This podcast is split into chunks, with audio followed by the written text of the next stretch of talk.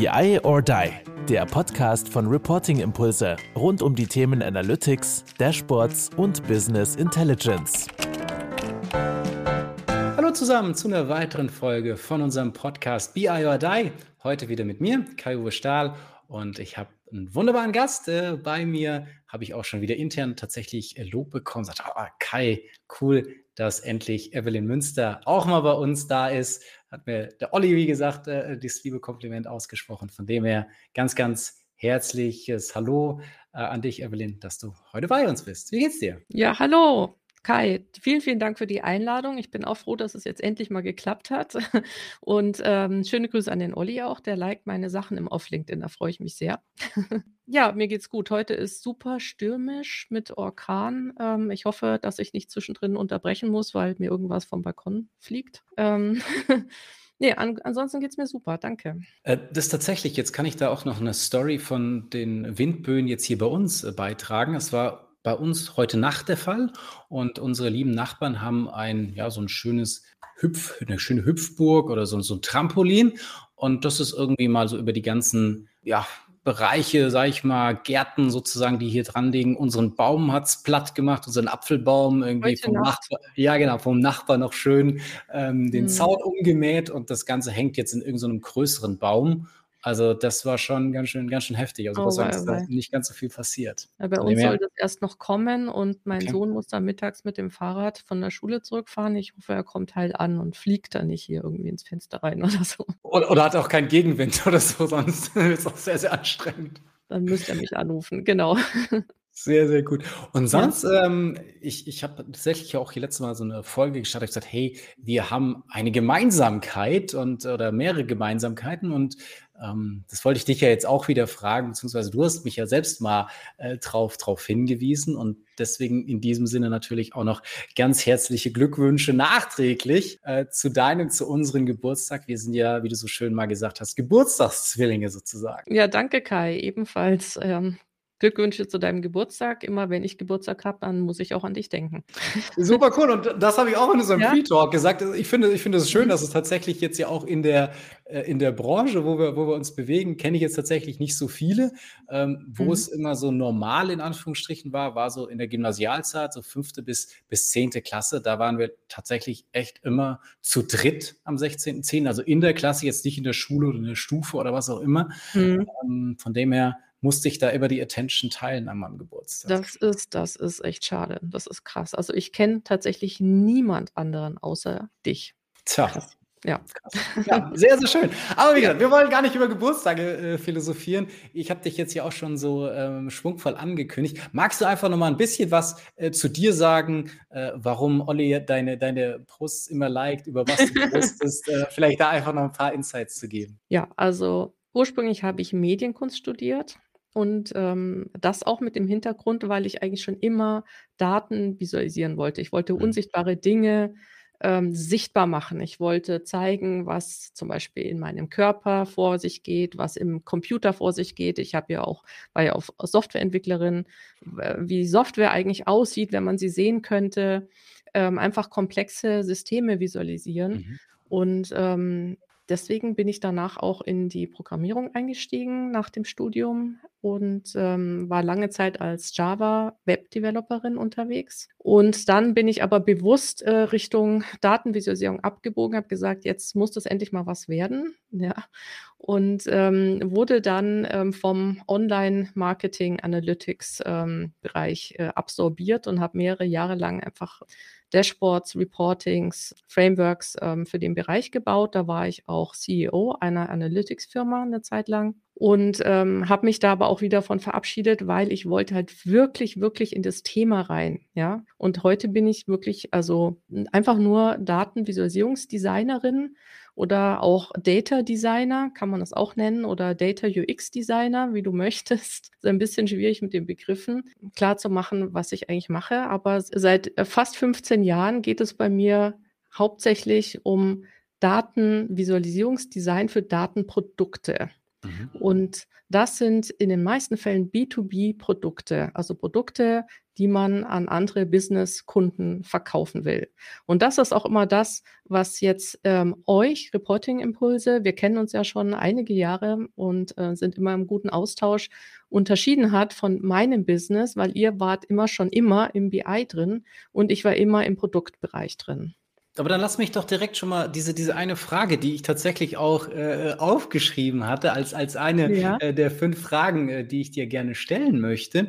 Nämlich, das war nämlich auch genau meine Beobachtung. Wir reden über ähnliche Themen. Wenn wir uns jetzt vorstellen, würden wir uns vielleicht leicht anders vorstellen, aber trotzdem, sage ich mal, sind ja, äh, ist, ist Visualisierung da eine sehr, sehr hohe Überschneidung und das Produkt am Ende. Dennoch ist das Ergebnis ein anderes, würde ich wahrscheinlich sagen. Also die Art und Weise, wie wir, wie wir da rangehen und äh, was dann auch das Produkt her äh, äh, am Ende ist, sieht leicht anders aus. Ähm, und vielleicht, dass wir da nochmal so ein bisschen ausarbeiten, was jetzt eigentlich der Unterschied oder Vor- und Nachteile sind von so einem Datenprodukt, was jetzt wirklich, sag ich mal, exklusiv in Anführungsstrichen der Schreiner macht, versus ich bin in der BI, was dann vielleicht so der IKEA-Schrank wäre, wenn man jetzt versucht, das irgendwie auf eine, auf eine Metapher zu heben. Aber Vielleicht kannst du das nochmal so rausstellen, was da auch so der Kern ist, was du viel natürlich auch gemacht hast. Du hast jetzt aber auch gesagt, dass es sich auch teilweise ändert, aber vielleicht da einfach nochmal so diese, diese Unterscheidung rein, reinzubringen. Ja, das ist ähm, eine gute Frage mit den Vor- und Nachteilen. Also ich glaube, es gibt tatsächlich Vor- und Nachteile aus ähm,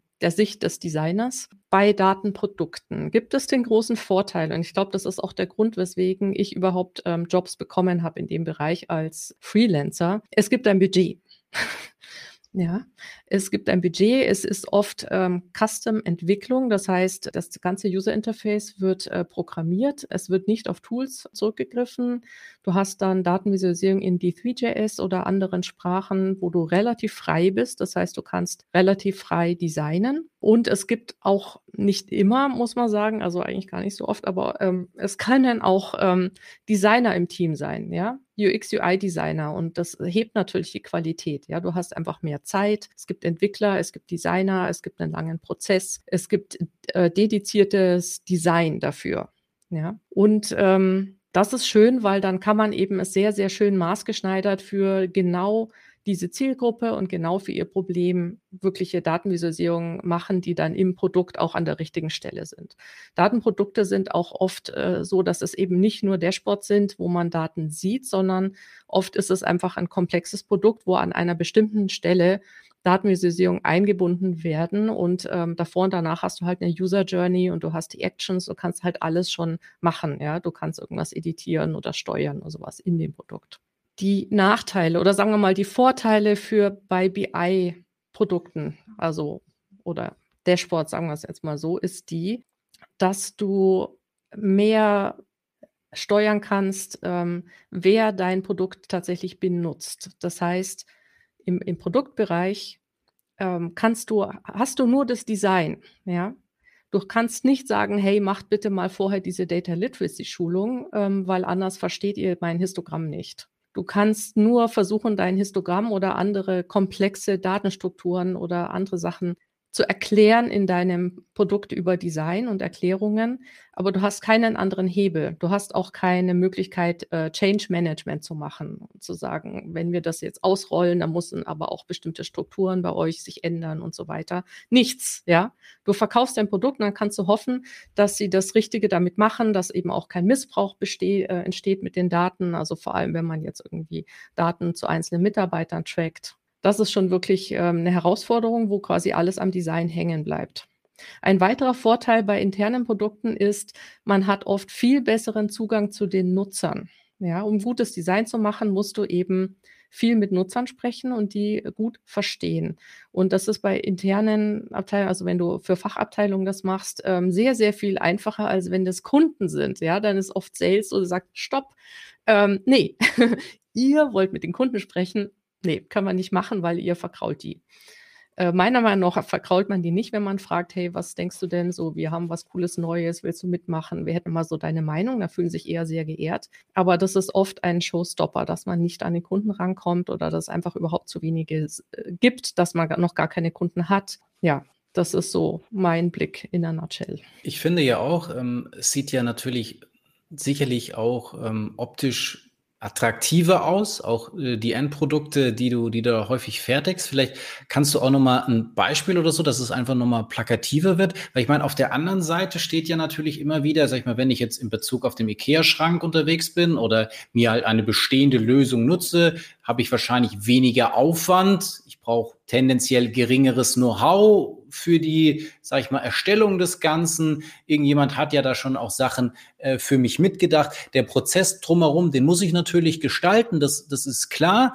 Ähm, aber ich habe halt natürlich, ja, gewisse, gewisse Limitationen. Auf der anderen Seite gibt es mir halt auch schon sehr viel vor und ich habe vielleicht auch weniger Zeit und Budget, was ich darin investieren muss, plus eben, dass die Leute, mhm. sage ich mal, so eine Track-and-Drop-Funktionalität ist halt der dann schon noch mal äh, ein bisschen einfacher, wie wenn ich, sage ich mal, dieses tiefgehende Wissen von, die, die du jetzt ja beispielsweise auch mitbringst, sowas mhm. werde ich ja im Unternehmen jetzt nicht immer direkt anfinden unbedingt. Aber nochmal, vielleicht nochmal ein konkretes Beispiel, wo du sagst, okay, da ich, mache ich das so und, und das sind auch wirklich so diese, äh, diese User Story, das ist genau nochmal, das, das ist nochmal sehr, sehr gut trifft, dass man es nochmal stärker einfach so diese Abgrenzung auch bekommt. Ja, also ich höre jetzt vermehrt auch, dass ähm, auch im BI-Bereich man Daten als Produkt behandeln sollte und auch mehr wieder in diese, dieses Produkt-Mindset reingeht und sagt, hey, wir haben das bisher mit ohne Budget und ähm, schnell mal mit irgendwelchen Tools ähm, aufgebaut und ähm, wir haben jetzt aber nicht die Ergebnisse, die wir uns wünschen. Vielleicht sollten wir uns da mal ein Scheibchen abschneiden.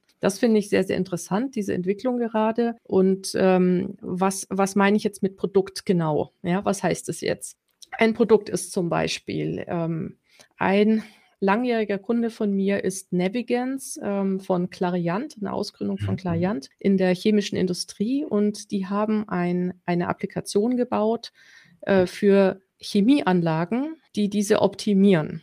Ja, weil die Steuerung von solchen Chemieanlagen ist eben sehr, sehr komplex und es äh, übersteigt die äh, Logik, äh, Verständnis des menschlichen Gehirns, ähm, um diese ganzen Einflussfaktoren, diese ganzen Rädchen, die du einstellen kannst, um optimale Ausbeute zu haben, wenn du zum Beispiel Formaldehyd ähm, produzierst, ähm, her herzustellen. Ja, und äh, mit künstlicher Intelligenz oder sagen wir mal maschinellem Lernen ähm, kann man das eben sehr, sehr gut unterstützen. Und dann gibt es halt ähm, Empfehlungen, ja, eine Recommendation Engine.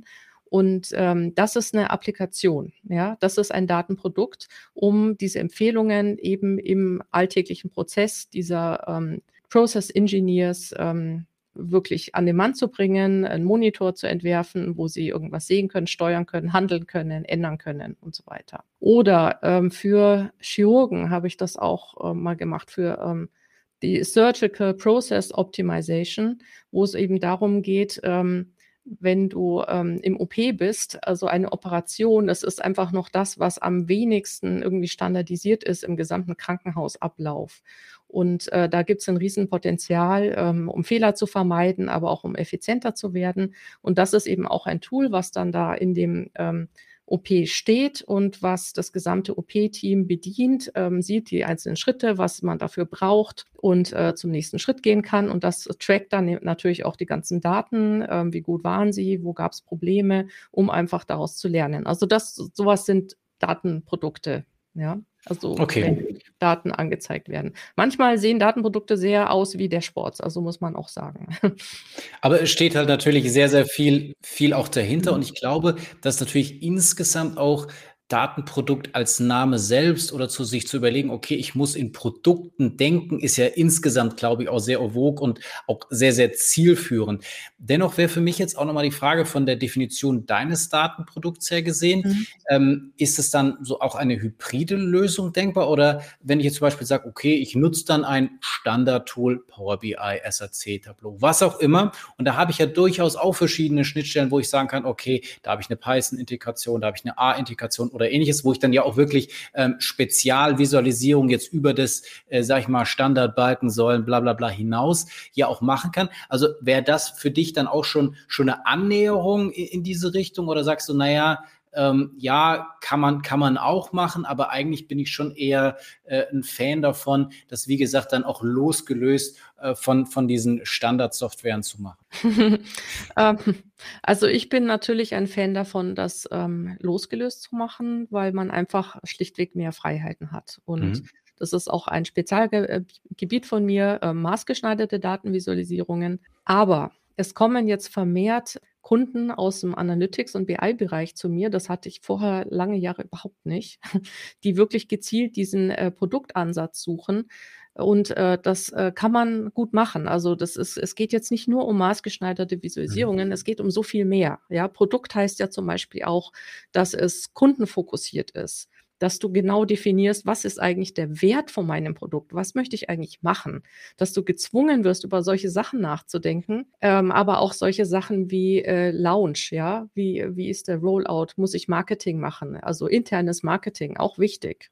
Ja, ähm, solche Sachen sind jetzt der Produktaspekt und beim Design gibt es zum Beispiel also ich würde sagen, es ist ganz, ganz trivial, aber es ist schwierig, es hinzukriegen, nämlich diese Data Questions. Also das ist ein Begriff, der kommt von mir. Das äh, ursprünglich, also im, im äh, Design, Handwerkszeug würde man sagen, ähm, User Stories. Mhm. Ja, ähm, was für User Stories ähm, musst du definieren, was liegt da dahinter, was will der Nutzer machen. Und im Datenkontext sind es immer Fragen. Ja, ein Nutzer hat immer Fragen, die er von den Daten beantwortet haben möchte. Und du musst wirklich jede einzelne Frage spezifizieren, ganz, ganz, ganz genau und die Antwort spezifizieren, die dein Dashboard geben könnte. Und zwar anhand von echten Beispielen. Also du musst ganz, ganz, ganz weit runtergehen von diesem sehr abstrakten ähm, bis zum ganz konkreten. Und dann kannst du, dann also eine Kundin von mir hat gesagt, das ist der Wahnsinn. Ähm, sobald wir diese Data Questions und Data Answers wirklich spezifiziert haben, ausformuliert haben, dann weiß man eigentlich schon, wie man es äh, visualisieren muss. Dann wird einem das auf einmal klar. Und solange man auf dieser oberen Ebene bleibt oder dem Kunden vertraut, dass er schon sagt, äh, was er möchte, funktioniert das halt nicht. Und solche Strategien, die kannst du auch im BI-Kontext eins zu eins anwenden, überhaupt kein Problem. Also Beispiel für eine Data Question, die nicht gut ist. Zum Beispiel, ich möchte wissen, wie alle KPIs zusammenhängen. Oder ich möchte wissen, warum in meinem Bankkonto ähm, so viel oder so wenig Geld ist. Fun wird nicht funktionieren. Du musst ganz, ganz, ganz konkret runtergehen, sagen, welche KPI hängt mit welcher zusammen, wie ist gerade die Situation, warum sind die hoch, niedrig, welchen Wert haben sie, was heißt es im, also in, in, auf dem Niveau musst du das runterdeklinieren und ähm, das ist wirklich eine ähm, ja, Designstrategie, äh, was Designer sehr gut können und wo wir uns alle eine Scheibe abschneiden können. Und wenn wir das haben, dann haben wir schon 50 Prozent gewonnen. Ja. Also definitiv. Und ich glaube, das mhm. ist halt aus, aus meiner Sicht so diese, diese Kombination aus mit den Leuten sprechen in diesem Prototyping, verstehen, die mhm. richtigen Fragen zu stellen, schnell, aber dann vielleicht, und das ist zumindest auch unser Ansatz, dann halt auch diesen Prototyp, sei es nur irgendeine Zeichnung oder sei es, sag ich mal, irgendwie in PowerPoint irgendwas dann aber auch nochmal darzustellen. Also das ist das Gespräch, könnte es so aussehen. Das ist natürlich mhm. immer wieder den, den Ansatz, den wir auch in so einem Paper-Prototyping fahren oder der auch dem Oliver ja so wahnsinnig viel Freude einfach macht. So die, diese mhm. Diskussion mhm. darüber, okay, was wollen wir denn am Ende des Tages wirklich mit diesem Dashboard an Mehrwert erreichen? Was sind, sind da die Punkte? Wie kommen wir dazu? Was brauchen wir dazu? Welche Leute? Und da hast du ja auch schon sehr, sehr viel angebracht, dass es natürlich, und das ist ja diese, diese Mindset-Frage, dass es eben nicht nur darauf ankommt, alles klar, wir müssen da irgendwie ein tolles Design haben, sondern äh, und wenn es Richtung Launch oder ähnliches gibt, also diese, diese verschiedenen Dinge, warum man dann ja auch über ein Produkt, über ein Datenprodukt sprechen kann, die man da eben dann mit reinziehen kann. Und, und da vielleicht in diese Richtung auch nochmal meine, meine, meine zweite Frage. Es gibt, wie gesagt, viele Unternehmen, die sagen, ah, wir haben eigentlich alles gemacht, wir haben gefühlt ein, ein, tolles Produkt entworfen, die gewünschten Funktionalitäten sind umgesetzt, es gibt irgendwie Datenvisualisierung. Dennoch wird das Ding irgendwie nicht genutzt oder es ist kein Vertrauen da, es, es wird nicht verstanden. Wie änderst du das? Was ist so dein Aufschlag, wenn du ja so grob dieses, dieses Szenario hörst? Also erstens bin ich dann von bin ich dann schon mal froh, dass ich gefragt werde als Designerin, weil ähm, oft ist es auch schon ein Mindset-Ding, ähm, gerade für technische Leute, dass Design, also ich würde sagen, es ist ein großes Missverständnis, was Design eigentlich ist. Ja, deswegen ist das auch so ein Begriff, der vielleicht auch gar nicht hilfreich ist, ähm, wenn du ähm, über Datenvisualisierungen sprichst, weil die meisten Menschen, also ich auch, ähm, habe das früher gedacht, es geht um hübsch machen. Ja, es geht um ganz zum Schluss anhübschen, mach, mach's geil, ja. Und ähm, das kann man ja zum Schluss noch machen. Und wenn man kein Budget hat, dann lässt man es halt weg, weil es ist nicht wirklich wichtig. Es ist einfach, ja, schön zu haben. Und das ist ein großes Missverständnis, denn Design ist nicht dafür da, also nicht dafür da, um es hübsch zu machen, sondern damit es funktioniert. Ja, und damit es funktioniert für Menschen und damit es funktioniert für die Menschen, die dein Dashboard anschauen. Also genau diese Zielgruppe. Und das ist einfach the human side of data. Und ähm, das hat eben sehr, sehr viel mit Funktion zu tun, aber eben nicht mit technischer Funktion. Und oft wird eben, äh, ist dieses Missverständnis da, wir müssen die Daten technisch korrekt anzeigen, wir müssen alle Daten anzeigen, die relevant sind für diese Nutzer und dann werden sie sich das schon selber rauspicken, was sie brauchen. Funktioniert nicht. Ja, und erst wenn äh, jemand diese Erfahrung gemacht hat, dass es halt so nicht funktioniert, dann kommen sie dann zu mir. Ja, dann liken sie meine Beiträge, weil sie merken, hey, da ist was dran. Das heißt, wir müssen erstmal begreifen, Daten sind ein Interface. Ja, hier in der Mitte sind die Daten und die Datenvisualisierung als visuelle Entsprechung der Daten. Und auf der einen Seite hast du die echte Welt, aus der die Daten kommen. Das heißt, Daten sind immer eine Repräsentation der echten Welt. Daten können nicht für sich stehen. Auf der anderen Seite hast du die Menschen, die die Datenvisualisierung konsumieren, ja, die sich einen Reim drauf machen müssen, die sie interpretieren, die danach handeln sollten. Fuzziness, ja, also Fuzziness auf beiden Seiten. Das heißt, Daten haben eigentlich mehr mit Fuzziness zu tun und mit menschlichen Dingen und mit Dingen aus der echten Welt als mit Statistik und Mathematik und Technik und Datenbanken. Leider. Das heißt, du hast immer nur so einen kleinen Bereich Technik und der menschliche Bereich ist eigentlich größer. Also er, er wird immer größer. Und ähm, darum ähm, geht es halt bei mir. Also das ähm, coache ich auch und das setze ich auch um in meinen Projekten, diese menschliche Seite auf beiden Seiten zu sehen. Also Daten kann man einfach als Sprache sehen. Es ist eine, eine Sprache, die für uns Menschen neu ist. Bisher haben wir uns mit in Geschichten unterhalten. Ja, Storytelling, deswegen ist das auch so gehypt, weil das ist das, was wir verstehen, intuitiv, was wir, wo wir zuhören, was, wo wir daraus lernen, was wir richtig interpretieren können. Und Daten ist super neu und keiner weiß, wie es geht. Ja, und da musst du halt darauf achten, dass du den Menschen hilfst, diese Daten Schritt für Schritt ähm, zu decoden, zu interpretieren, richtig zu handeln. Und da gibt es unglaublich viele Stolperschritte. Äh. Definitiv. Und ich finde aber dieses Schöne, dass wir, obwohl wir ja auch, sag ich mal, in einer sehr technischen Branche natürlich unterwegs sind oder viel ja auch mit, mit Technologie haben und dass dann immer wieder und aus verschiedenen Perspektiven dann auch immer wieder der Fokus auf, naja, die menschliche Seite, die menschliche Komponente, Faktor Mensch ist entscheidend. Und der mhm. ist aber auch nicht nur in Anführungsstrichen bei dem ganzen Thema der Einführung und ähm, okay und Change Management und so weiter. Klar, im Begriffen kann man das sicherlich da auch, aber der beginnt eigentlich, auch wie du jetzt nochmal gesagt hast, also auch schon viel, viel früher. Und das, wie gesagt, da auch nochmal ganz klar ähm, zu betonen, das finde ich auch nochmal eine schöne Sache. Also es ist eben nicht nur, sage ich mal, dieses in Anführungsstrichen ja, Einführung, Begleitung und damit es dann äh, auch wirklich genutzt wird, sondern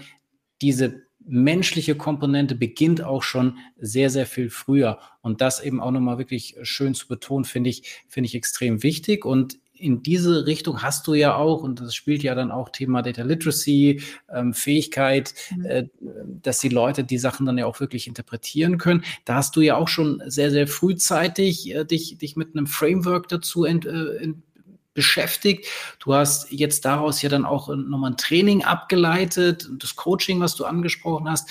Ähm, magst du da vielleicht auch nochmal so ein bisschen die, die Brücke dazu schlagen? Also zum einen äh, in Richtung von deinem Framework, aber auch, wie du dann rangehst, damit die Leute, sag ich mal, diese Fähigkeit dann wirklich auch erlernen können. Ja, also es gibt ähm, eigentlich zwei Bereiche, in denen ich coache. Das eine ist ähm, Designer oder ähm, Menschen, die Datenprodukte herstellen wollen, also ist ja oft ein ganzes Team, dahingehend ähm, coache, dass sie bessere Datendesigner werden. Also was kann ich auf der Produktseite machen? Wie kann ich meiner Zielgruppe helfen, das zu verstehen? Und da kommt zum Beispiel das Thema Data Literacy ganz stark rein. Ähm, wie Data Literate ähm, ist eigentlich meine Zielgruppe? Das heißt, wie gut kann sie eigentlich Daten verstehen und interpretieren? Und ähm, die zweite Seite ist natürlich, die Ziel, der Zielgruppe zu helfen, besser Data Literate zu werden. Ja, Da habe ich eben einen Test entwickelt, den Data Literacy Test, zusammen mit Cavorit in Berlin. Und ähm, das ist ein wirklich echter psychometrischer Test. Also wenn jemand Interesse hat, der misst tatsächlich die Leseseite der Data Literacy. Oft ist es ja das Fokus auf Encoding, also wie gehe, also wie baue ich überhaupt eine Data Pipeline auf, wie transformiere ich Daten, wie arbeite ich mit Daten, wie mache ich eine Visualisierung. Darüber wird ganz, ganz oft gesprochen, aber du darfst du halt nicht aufhören. Du musst halt auch die Lesenden die Decoders ähm, im Blick haben. Wenn du ihnen eine Visualisierung gibst, ist das halt nicht ähm, garantiert, dass sie sie lesen können. Und da bin ich halt sehr hart drauf gestoßen worden in meiner Karriere als Datendesignerin, weil das war eben oft der Fall, dass es halt niemand lesen konnte oder es halt einfach die Dashboards niemand benutzt hat. Ja, und woran liegt das? Und ähm, das heißt, ähm, dieser Test, der ähm, geht darauf, ähm, zu 100 Prozent musst du Dinge aus einer Visualisierung lesen können. Das ist das Einzige, was er testet. Weil ich habe halt festgestellt, du kannst mit Datendesign nur so und so gut designen, wenn halt es nahezu null Data Literacy gibt, dann kannst du halt einfach immer nur Barcharts verwenden. Dann kannst du kein Histogramm verwenden oder keine Tree Map, weil die Leute es nicht lesen können. Du kannst es zwar versuchen, ein bisschen auszugleichen mit dem Design, dass du vieles erklärst, aber irgendwann ist das Schluss. Das heißt, es ist irgendwie so der Gegenpol. Dann habe ich ein ähm, Framework zur Data, über Data Literacy erstellt. Das heißt, The Cycle of Encoding and Decoding. Können wir verlinken, den Artikel auf Medium. Und ähm, der ist mittlerweile ähm, die Basis für die Data Literacy Ausbildung an deutschen Hochschulen geworden. Das heißt, ähm, dieses Denken in einem ähm, Cycle, ja, von Encoding und Decoding und vor allem auch diese einzelnen Schritte, die du beim Decoding brauchst, dass ähm, dieses Aufsplitten in Schritte macht es halt möglich, genau ähm, zu prüfen, wenn ich jetzt äh, Nutzer habe, die mein Produkt nicht so äh, verstehen, was ist eigentlich der Schritt? An welcher, an welchem Schritt verstehen sie es nicht? Können sie die visuellen Elemente nicht in Daten übersetzen oder können Sie die Daten nicht mit Ihrem mentalen Modell matchen oder passiert dahinter was bei der Interpretation, geht da was falsch und so weiter. Ja, und es gibt ähm, tatsächlich zehn Interaction Steps ja, beim Interpretieren von Datenvisualisierung in einem Datenprodukt. Und ähm, eines davon ist zum Beispiel, match, matchen die Daten mit den ähm, mentalen Modellen, ähm, kann ich visuelle ähm, Elemente richtig interpretieren, aber auch solche Sachen wie, ähm, wie gut kann ich das interpretieren. Und ähm, wenn jemand interessiert ist, also ich habe so ein Cheat Sheet ähm, zusammengestellt ähm, für die zehn ähm, Schritte. Die können wir dann auch noch in den Show Notes verlinken. Cool. Aber jetzt noch mal ein bisschen auch zu, zu, die, zu diesem Test jetzt auch noch mal zurückkommen. Mhm. Jetzt, jetzt klingt es ja erstmal erstmal logisch, okay, ich habe einmal jemanden, der das Produkt designt und ich habe mhm. eine Zielgruppe, die sich das Produkt anschaut. Macht ja erstmal Sinn, dass ich mir dann sage, okay, wie sieht meine Zielgruppe überhaupt aus? Wie viel Data Literacy Erfahrung, welches Know-how haben die? Und basierend darauf gebe ich denen dann das, was sie dann auch bestmöglich verstehen können. Jetzt stelle ich mir das ja aber auch im Unternehmen gar nicht so einfach vor, weil jetzt habe ich so einen Test. Erstmal klingt es ja erstmal auch sehr, sehr akademisch. So, oh, wir wollen ja irgendwas auf die Straße kriegen, wir wollen Pragmatismus wahren. Das sind ja durchaus auch solche äh, Worte, die man da immer wieder auch hört. Und zudem, jetzt mache ich so einen Test und wer da jetzt als ähm, Data Literacy Neandertaler entlarvt. Wie, wie gehst du mit, mit, solchen, mit solchen Dingen um? Also haben die Leute da eine Offenheit? Ja, ich fülle das gerne aus. Wenn ich dann halt eben der, der Neandertaler äh, bin, dann habe ich da auch kein Problem mit. Oder, oder, oder wie, wie macht ihr das, dass die Leute wirklich sagen, alles klar, super, ich will ja, sag ich mal, ein Produkt haben, was auf mich zugeschnitten ist, wo ich dann im besten Falle bessere datengetriebene Entscheidungen auch am Ende des Tages damit treffen kann, um einen mhm. Mehrwert für mein Unternehmen zu erzielen. Aber wie ist das so? Also funktioniert das wirklich so, dass sie sagen, alles klar, äh, ich, ich ich lege jetzt mal direkt offen und jetzt kannst du dann äh, was, was auf mich zuschneiden oder wie, wie geht ihr dann vor? Ja, da hast du einen ganz wichtigen Punkt erwischt, Kai, weil das ist tatsächlich ein großes Problem mit diesen Tests. Ja, das geht schon sehr unter die Gürtellinie und man muss das sehr, sehr gut kommunizieren. Also für B2B-Datenprodukte ist der Test überhaupt nichts, weil ich kann ja nicht ein Produkt verkaufen und sagen, bevor ihr das kauft und ähm, ausrollt bei euch intern, müssen wir jeder diesen Test machen. Ja, weil anders ähm, verkaufen wir es nicht an euch. Das macht natürlich niemand. Ähm, wenn es aber um BI-Produkte geht und wir um Datenkultur sprechen, dann ähm, wird das schon interessanter. Und für sehr große Organisationen macht es natürlich Sinn, diesen Test äh, machen zu lassen, als vorher-nachher zum Beispiel zwischen Schulungen.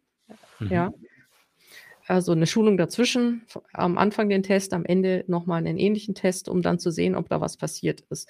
Und da muss man halt sehr aufpassen, wie man den Test kommuniziert und dass das anonym ist, dass niemand den machen muss, ähm, dass das freiwillig ist und so weiter und so fort. Dann kannst du ähm, ganz gute Effekte erzielen.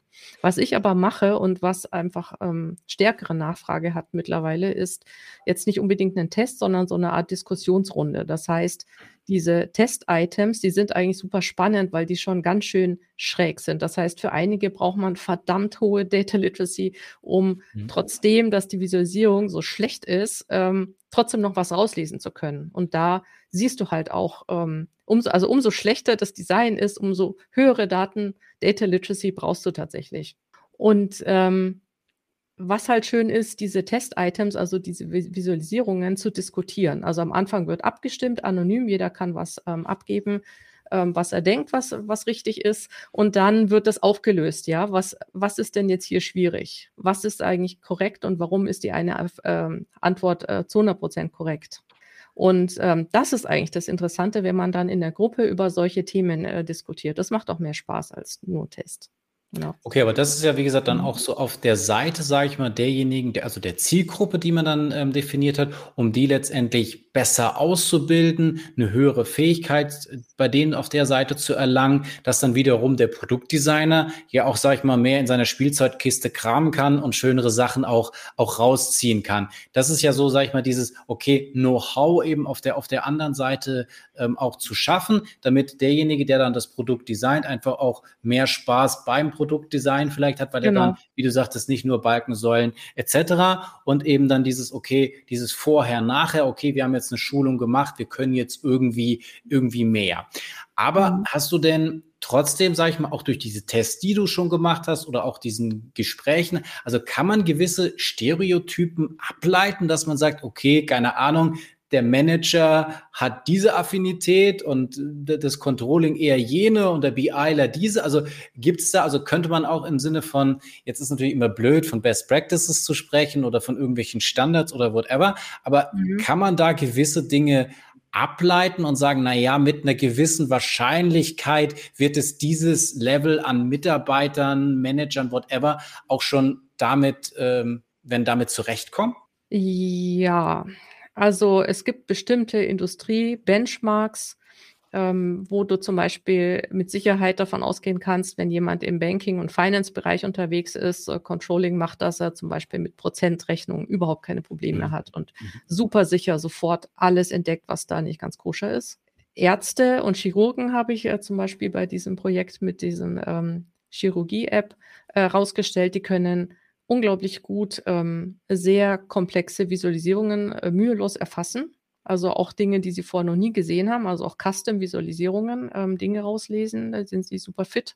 Andere Bereiche ähm, habe ich jetzt noch nicht so breit ähm, Data Literacy Tests ausrollen können. Wäre mal interessant. Was ich eben mache, ist, weil ich halt oft im Produktbereich ähm, unterwegs bin und halt nicht die Chance habe, diesen Test zu machen, leider, ähm, gibt es eben User Research Interviews, wo du eben ähm, Leuten ja, Dashboards oder Visualisierung vorlegst, die in etwa deinem geplanten Produkt ähm, entsprechen mhm. oder einer alten Version oder sowas und dann eben diese Schritte, diese Decoding-Schritte, diese zehn durchgehst und ähm, genau schaust, an welchem Schritt sie stolpern. Und das ist natürlich dann eine individuelle Data Literacy, die abgestimmt ist auf genau diese Daten und diese Datenstrukturen, die sie für gewöhnlich immer brauchen, was natürlich Sinn macht, weil nicht jeder muss ähm, alles verstehen. Ja. Und das hilft dann natürlich für das eine Produkt, was ich baue, sehr, sehr gut.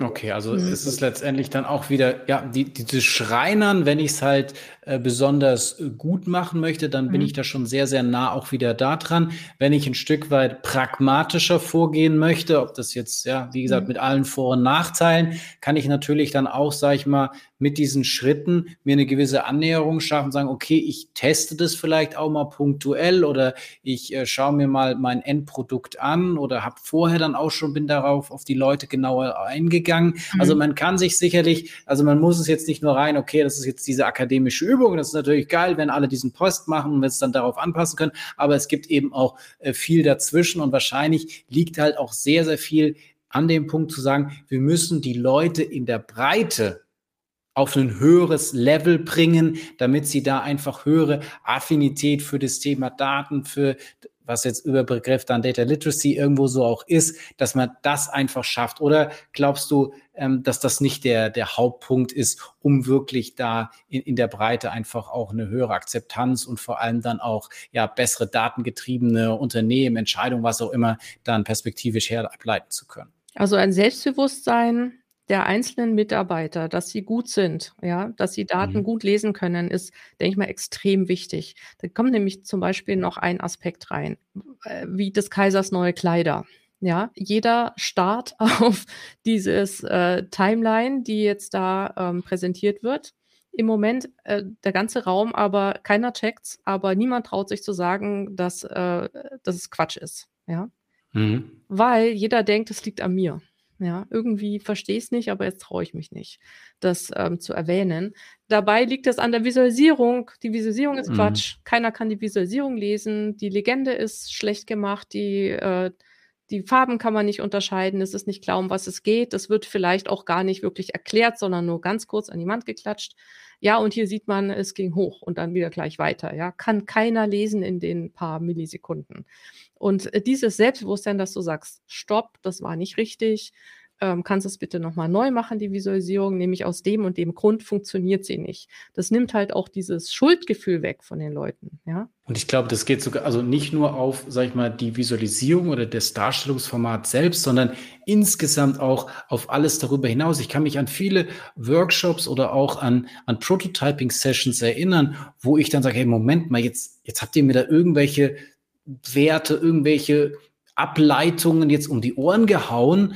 Ist es denn tatsächlich immer so? Stimmt es? Stimmen da alle wirklich zu? Ist es jetzt Konsens? Oder ist es jetzt einfach nur von irgendeinem behauptet? Ich verstehe es so nicht. Ich ja. würde noch das und das vielleicht so sehen. Und das ist natürlich dann, wo ich dann schon häufiger das Gefühl habe, dass dann die Leute auch wieder aufhören. Ja, Moment mal, ich habe da aber auch noch eine Frage. Oder dieses, könnt ihr mir das jetzt ja. nochmal erklären? Warum macht ihr das genau so? Da bist du dann teilweise auch so als Berater, ja, wie? Hast du da keinen, das hatte ich hier letzt wieder. Ja, wie hast du da jetzt äh, kein, ähm, kein äh, Briefing bisher bekommen? So, jetzt in diesem Moment ist das jetzt aufgekommen, da würde ich das einfach mal gerne erklärt haben. Und dann merkst du manchmal so, die Leute tun sich sogar schwer, das zu erklären oder dann kommen unterschiedliche Erklärungen auf. Ja. Also ich glaube, da halt dieses, diese Kommunikation äh, in dieser Gruppe dann zu stärken, ist halt immer extrem, extrem wertvoll. Ja, ja, absolut. Es, es geht ja auch um Produktteams die coache ich ja auch. Und ähm, mhm. da, wenn da Designer dabei sind oder manchmal auch einfach äh, Business-Experten,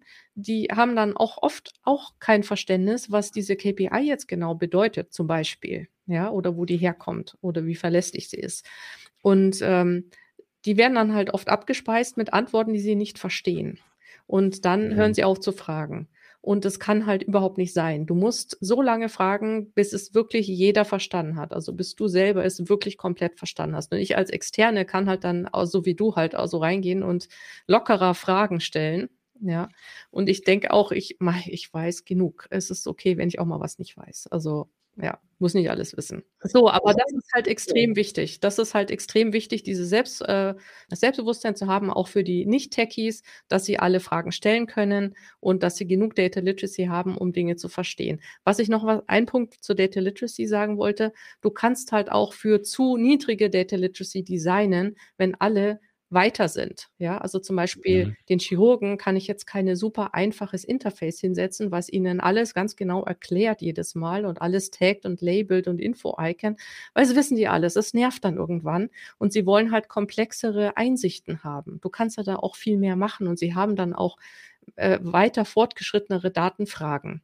Und die musst du dann auch beantworten. Das heißt, du musst wirklich für das Data Literacy Level deiner Zielgruppe designen. Und das finde ich aber auch nur eine schöne Aussage. Nicht immer nur einfach, einfach, ja. einfach, sondern es ist dann, es nervt dann vielleicht ja auch jemanden, der es eben besser kann. Also da sozusagen, man kann natürlich nicht immer nur die Leute überfordern, sondern eben auch unterfordern ja. und beides ist schlecht. Ja.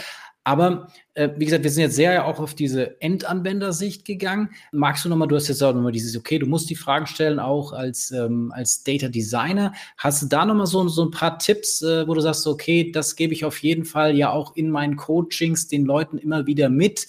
Ähm, magst du, hast du da noch so ein paar Sachen, ähm, die du da aus dem Nähkästchen vielleicht nochmal hier teilen kannst? Also zum Beispiel mentale Modelle. Ganz wichtiger Punkt. Ja, das ist dieser Bereich ähm, Storytelling, dass ähm, unsere mentalen Modelle, also unser Modell, wie ein System funktioniert, wie meine Firma funktioniert, wie mein Controlling funktioniert, keine Ahnung, halt das System, um was es gerade geht. Ähm, das habe ich im Kopf. Ja, das habe ich mehr oder weniger. Manche haben es visuell, manche haben es logisch, aber es ist immer mit Kausalketten, es ist immer mit zeitlichen Abläufen, es sind verschiedene Protagonisten drin. Ähm, und das habe ich mir zusammengebaut aus Geschichten. Ja. Und diese Geschichten sind halt der alte Weg, um über die Welt zu lernen. Ja, ich habe selber Erfahrungen, jemand erzählt mir was und äh, wir haben alle unsichtbare mentale Modelle in unserem Kopf und vermutlich jeder anders. Ja, aber wir sprechen nicht darüber. Du kannst sie nur ähm, implizit äh, mitbekommen, nie explizit. Das Problem ist aber, wenn du jetzt Daten also zeigst und jemand schaut auf deine Daten, dann sind die nichts wert, wenn du sie nicht interpretieren kannst. Logisch. Wie interpretierst du sie? Indem du dein mentales Modell zur Hilfe nimmst. Und das ist das, was wir immer sagen, Kontext. Ja, aber ich dachte mir, ja, was heißt denn bitteschön Kontext? Ja, was ist denn dieser Kontext? Ja, das ist so ein Totschlag, äh, äh, äh, so, so ein Gießkannen, weiß nicht, äh, Bezeichnung für alles Mögliche. Und ich habe das halt auseinandergedröselt und äh, wirklich ähm, erklärt, wie mentale Modelle und Daten zusammenwirken und wo sie halt auch, wo es Brüche gibt. Zum Beispiel, wenn sie nicht das gleiche aussagen. Also du hast zumindest, du hast es zusammen gefunden, du weißt, okay, jeder Punkt in meinem Scatterplot ist ein Auto und ich weiß, ich habe Autos in meiner Fabrik. So, matcht schon mal. Okay, dann haben die verschiedene Properties, ähm, wie zum Beispiel, ich weiß nicht, Farbe, Gewicht, keine Ahnung, ja. Und äh, dann weiß ich, okay, das haben die tatsächlich und so kann ich mir das zusammenbauen. Wenn ich jetzt da aber 30 Autos sehe und ich weiß, ich habe 100 Autos unten stehen, dann gibt es einen Bruch. Und dann, was machst du? Ja, manche sagen, Daten können nicht stimmen. Andere sagen, oh, da muss ich mich wohl verzählt haben.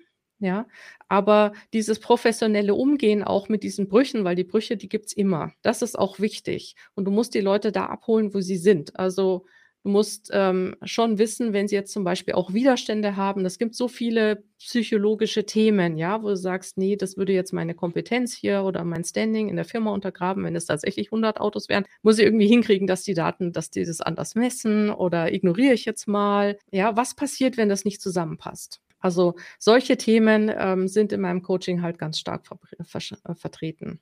Aber es sind auch solche einfachen Sachen, wie zum Beispiel, es gibt in eurer Firma monatliche Abrechnungen, aber im Dashboard siehst, seht ihr wöchentliche Daten.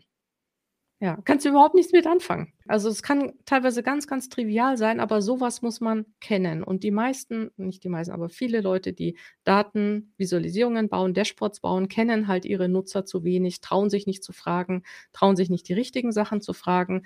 Und was dann oft die Recipes for Disaster sind, ist zum Beispiel Customer Specs the Solution. Ja, das heißt, Du kriegst Kunden, die wissen schon ganz genau, was sie wollen und spezifizieren dir, die scribbeln das sogar auf. Hier unten haben wir eine Tabelle, das sind die Metriken, da oben folgende KPIs, äh, hier noch ein Pie-Chart. Und dann kannst du überhaupt nichts designen, ja, weil deine Kompetenz ist überhaupt nicht gefragt und die von deinem Team, weil du bist schon im Solution Space. Ja, der Customer, also der Kunde hat dir schon gesagt, genau, welche Lösung er will und nicht welches Problem er hat. Du musst aber diese Unterhaltung in den Problem Space rüber geben. Und damit du weißt, was will er eigentlich machen, welche Fragen hat er, was will er damit lösen. Ganz, ganz, ganz ins Detail. Und im BI-Kontext haben die Leute oft keine Zeit, in diese Details zu gehen. Und sie haben das Gefühl, oh, ich muss jetzt aber schnell anfangen und schnell dieses Dashboard liefern. Mache ich doch einfach das, was der Kunde möchte. Aber das funktioniert halt meistens nicht. Das werdet ihr sicher auch wissen. Ich glaube, es ist genau das Gleiche wie eins zu eins kopieren äh, von der vorherigen Lösung in eine neue Lösung.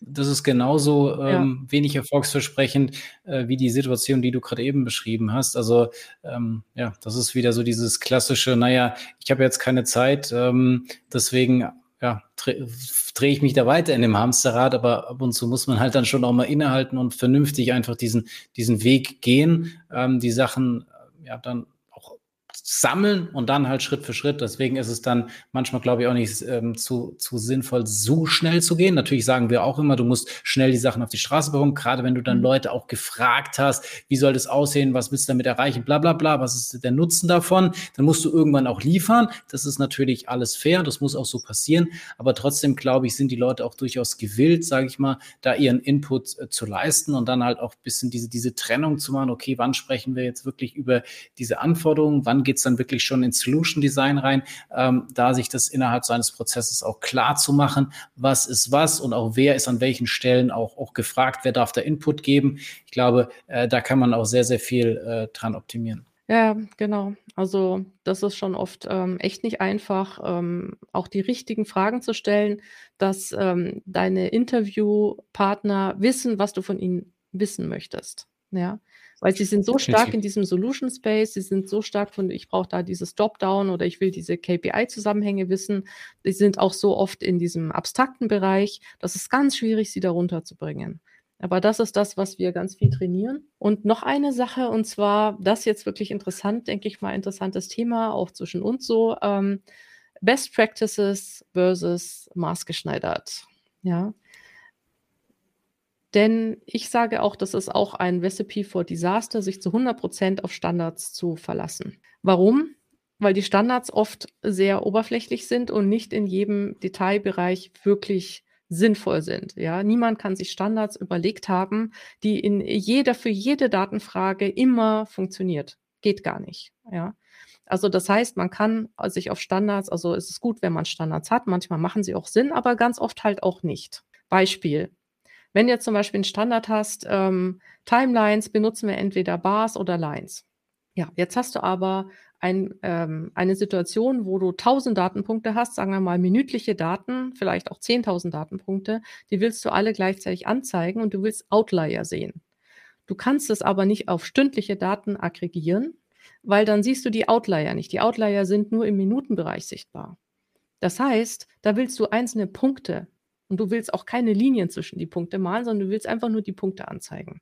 Ja, weil das beantwortet deine Frage. Wie viel Outlier hatte ich in den letzten, in der letzten Stunde oder in den letzten zehn Stunden? Ja, nur als Beispiel. Und deswegen bin ich auch immer so ein bisschen ah, Standards, ich weiß nicht. Also würde ich erst dann ein Standard ähm, definieren, für ein ganzes Datenprodukt oder vielleicht sogar für ein ganzes äh, Unternehmen, wenn ich wirklich sicher bin, dass wir alle Datenfragen kennen. Ja, vorher würde ich mich das nicht trauen. Oder ich müsste halt wissen, dass die Leute so gut geschult sind, dass sie wissen, wann sie die Standard benutzen und wann sie wirklich bewusst davon abweichen. Ja, auch so schneiden wir, das ist sicher auch Thema bei euch, schneiden wir die Y-Achse ab oder nicht? Ist das erlaubt oder nicht? Standard ist natürlich, schneide sie nicht ab zeig immer auch den Nullwert unten, weil sonst verzerrt es das. Ja, wenn du jetzt aber nur Werte hast zwischen ähm, 94,5 und 94,6, was machst du denn da? Ja, natürlich musst du sie dann abschneiden, natürlich musst du dann reinzoomen. Das musst du aber wissen, ja. Da musst du sagen, ich habe einen Grund, warum ich das mache. Und das kriegt halt über diese Data Questions. Ja. Ich glaube, du hast halt einen Punkt. Ich glaube, es ist einfach diese insgesamt, was wir gesagt haben, wir müssen da die, die Fähigkeit oder das Know-how einfach insgesamt erhöhen, dann werden wir da alle einen Vorteil auch von haben.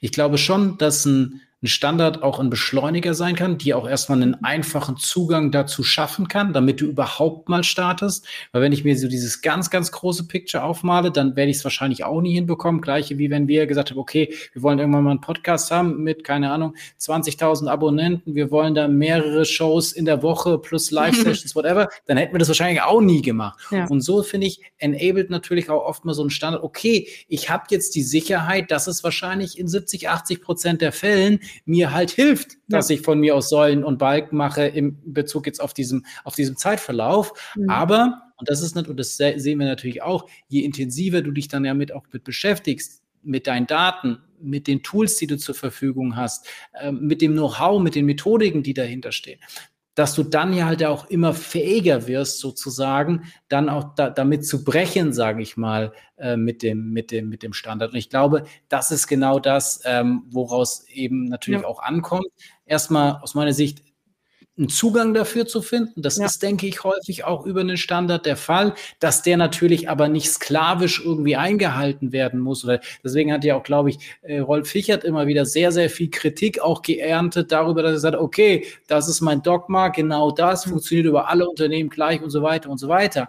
Das hat er jetzt ja dann auch wieder etwas aufgeweichter und genau das ist, ähm, mhm. das ist, denke ich, der Punkt. Und ja. wir haben immer wieder über Ausbildung gesprochen und deswegen ganz noch zum Ende, sage ich mal hin, du hast sehr, sehr viel ja dann auch an eigener Transformation von vor Ort zu jetzt auch virtuellen Trainings in der, in der letzten Zeit. Wird es für dich weiterhin auch das Erfolgsmodell bleiben, das Ganze virtuell zu machen? Oder wie ist da deine, deine Ansicht dazu? Ja, gute Frage. Also ich habe vor allem, also ich habe ähm, vor allem Projekte gemacht und in, im Rahmen der Projekte eben Workshops, Data, Design Thinking Workshops vor Ort. Und dann kam die Pandemie. Ja. Und ähm, ein langjähriger Traum ist es von mir gewesen, eben auch wirklich ähm, Teachings zu machen, also Coachings, Trainings. Und dann habe ich gesagt, jetzt ist es die Gelegenheit, jetzt packe ich es an und habe eben diesen Kurs entwickelt, Iconic Data Design für Datenprodukt-Teams. Und der ist zu 100 Prozent online. Das ist eben eine Hälfte sind das Videos und die andere Hälfte ist, sind Live-Coachings über Zoom. Und das ist jetzt, also wir hatten erstmal zwei Beta-Teams Anfang des Jahres und das ähm, ziemlich gut gelaufen und jetzt im September ist es halt gelauncht und ähm, sind jetzt schon mehrere Teams drauf und ähm, das funktioniert so gut, dass ich mir das nicht vorstellen kann, das vor Ort zu machen. Ehrlich, weil vor Ort, ähm, ihr wisst es ja auch, das sind dann ähm, zwei Tagestrainings, ja. Da muss man dann sechs, sieben, acht Stunden ähm, pro Tag eben ganz konzentriert zusammenarbeiten. Die Leute haben gar nicht die Möglichkeit, das so schnell zu verstoffwechseln. Und was ich jetzt gemacht habe, ist, ich habe diese zwei Tage in zwölf Module, einer Stunde mhm. Inhalt aufgeteilt und das äh, zieht man sich halt einmal pro Woche eine Stunde rein. Und dann gibt es eben gleich Quizzes dazu und Aufgaben und Assignment am eigenen Projekt. Das heißt, Learning by Doing, du lernst dann die ganze Woche lang das umzusetzen. Du kommst drauf, dass das, was du eigentlich gedacht hattest, dass du es verstanden hast, eigentlich noch nicht verstehst, ähm, weil du nicht weißt, wie du es das jetzt in deine konkrete Praxis umsetzen kannst. Und dann kommt dieses Live-Coaching. Das heißt, dieses Flipped Classroom-System, äh, das ähm, finde ich sehr, sehr spannend. Das heißt, der Lehrer ist nicht dabei, wenn er dir die, die allgemeinen Sachen beibringt. Das kann er auch über Video machen, weil es immer das Gleiche ist. Der Lehrer ist dabei, wenn du nicht mehr weiter weißt, bei deinen Hausaufgaben, ja, bei deinen Spezialfällen. Weil Datenvisualisierung ist halt auch so groß und so breit. Ich kann auch nicht alles, was ich weiß oder was ich denke, das relevant wäre, in zwölf Stunden Kurs packen. Das geht nicht. Und das muss auch nicht jeder können und das wird sich auch niemand merken. Sondern die Leute merken sich das, wo sie in ihrem Alltag ähm, ja, damit Dinge lösen können, Probleme lösen können. Und ähm, deswegen äh, finde ich das eigentlich ziemlich genial jetzt und ich finde es halt auch schön, dass ähm, die Kunden zunehmend halt auch offener sind, ja, also alles ganz natürlich wird, dass man irgendwas eben auch digital macht und online. Ähm, habt ihr wahrscheinlich auch ähnliche Erfahrungen gemacht? Würde ich, würde ich in dem Sinne zu 100 Prozent äh, unterstreichen, dass es, glaube ich, mehr Vorteile gibt. Und äh, wir werden das auch perspektivisch so machen. Ähm, sicherlich wird es vielleicht auch mal eine bewusste Entscheidung geben, okay, da möchte ich nochmal jemanden vor Ort treffen, weil es mir wichtig ist, weil ich ihm eine Wertschätzung rüberbringen möchte. Aber ich kann mich schwer vorstellen, dass es jetzt wirklich wieder in Richtung Workshops geht, dass man natürlich da auch nochmal den persönlichen Austausch und, sag ich mal, das People Management drumherum machen möchte und dann auch mal wieder jemanden vor Ort sehen möchte zu 100 Prozent. Aber ja. ich glaube, dass der größte Anteil wird nach wie vor auch bei uns digital sein, weil die Vorteile einfach überwiegen, mindestens, sage ich mal, bei den Themen, die wir haben. Es mag da vielleicht auch wieder andere Bereiche geben, wo, sage ich mal, dieses vor Ort einfach notwendig ist. Aber ich glaube, jeder hat das, wie gesagt, auch gelernt, äh, diesen Schritt in diese Digitalisierung zu gehen. Ähm, und deswegen glaube ich, werden wir das zu 100 Prozent auch äh, so fortsetzen und sind auch überzeugt davon, dass es genau der richtige Weg ist. Ja, das ist schön. Was ich mir vorstellen kann, ist ähm, Design Thinking Workshops. Also, du weißt es mit diesen mhm. Sticky Notes, wo man ja, wirklich ja. überlegt, was wollen wir eigentlich machen oder wie könnte das Design jetzt wirklich aussehen. Das ist ja nicht unbedingt in meinem Coaching. Da schaue ich an, was die Leute gemacht haben und dann reden wir darüber. Das geht, das ist eine Stunde. Aber wenn man jetzt wirklich ganz intensiv zusammenarbeiten will, finde ich es zu anstrengend, da irgendwie äh, sechs Stunden lang ähm, Online-Call zu machen. Ja, also da wünsche ich mir auf jeden Fall, also da in, in so einer Situation würde ich immer und jedes Mal wieder einen Workshop machen, einen echten. Genau, halt eine bewusste Entscheidung. Ja. Und wie gesagt, bei den Themen, die wir anbieten, würde ich sagen, wird es wahrscheinlich in 98 Prozent der Fälle eher die, die virtuelle Geschichte bleiben. Mhm. Aber wie gesagt, äh, wir lernen ja auch äh, weiterhin dazu. Ich will es natürlich nicht ausschließen, aber aus meiner Sicht ähm, ist es ein, ein, sehr, sehr guten Weg, den wir da, ja, du auch äh, in, den, in den letzten äh, ja, eineinhalb, zwei Jahren jetzt dann ja auch aufgebaut haben. Und ähm, von dem her war das mir auch eine sehr, sehr große Freude. Ich meine, das ist auch wieder ein Vorteil, dass wir uns jetzt hier virtuell austauschen. Vorher bin ich teilweise ja auch zu den Leuten vor Ort gefahren, um diesen Podcast okay. zu machen. Dieser großartige Content äh, wäre jetzt wahrscheinlich dann auch gar nicht entstanden oder wir hätten noch mehr Vorlaufzeit gebaut. Das wäre irgendwie schwieriger gewesen. Ja. Deswegen glaube ich, überwiegen da schon eben ähm, die Pro-Argumente. Und ich sage ganz, ganz herzlichen Dank, dass du dir die Zeit genommen hast, äh, mit mir durch diese Fragen zu gehen, die Insights äh, zu geben. Und ähm, ja, ganz am Ende, wie gesagt, ähm, hast du natürlich das letzte Wort. Ähm, darfst du mal tun und lassen, was du möchtest. Außer bedanken brauchst du dich nicht, weil die Freude ist ganz auf meiner Seite und ich denke auch auf äh, der Zuhörerseite, die da aus meiner Sicht wieder sehr, sehr viel mitnehmen konnten. War ein super Austausch, also hat mich auch sehr gefreut. Wenn jemand direkt mit mir Kontakt aufnehmen will, sehr gerne über LinkedIn. Da ist meine Party. Und ähm, ich freue mich natürlich super, wenn es jemand gefallen hat, auf Feedback. Und schaut auch mal bei meiner ähm, äh, Chart Doctor Academy dabei. Das verlinken wir auch. Wer jetzt ähm, sich zum Beispiel für den Kurs interessiert. Und außerdem gibt es auch ein paar andere Nettigkeiten, wie zum Beispiel genau ein Quiz. What type of Data Designer are you? Das macht auch Spaß, wenn man ähm, rausfinden will, ähm, welchen, welche Rolle habe ich eigentlich in meinem Team. Mit Auswertung könnt ihr euch auch gerne anschauen. Genau. Checkt mich aus. Das war BI or Die, der Podcast von Reporting Impulse. Danke, dass ihr auch diesmal wieder mit dabei wart. Wenn es euch gefallen hat, dann hinterlasst uns doch eine gute Bewertung und abonniert den Podcast, um keine weitere Folge zu verpassen. Bis zum nächsten Mal.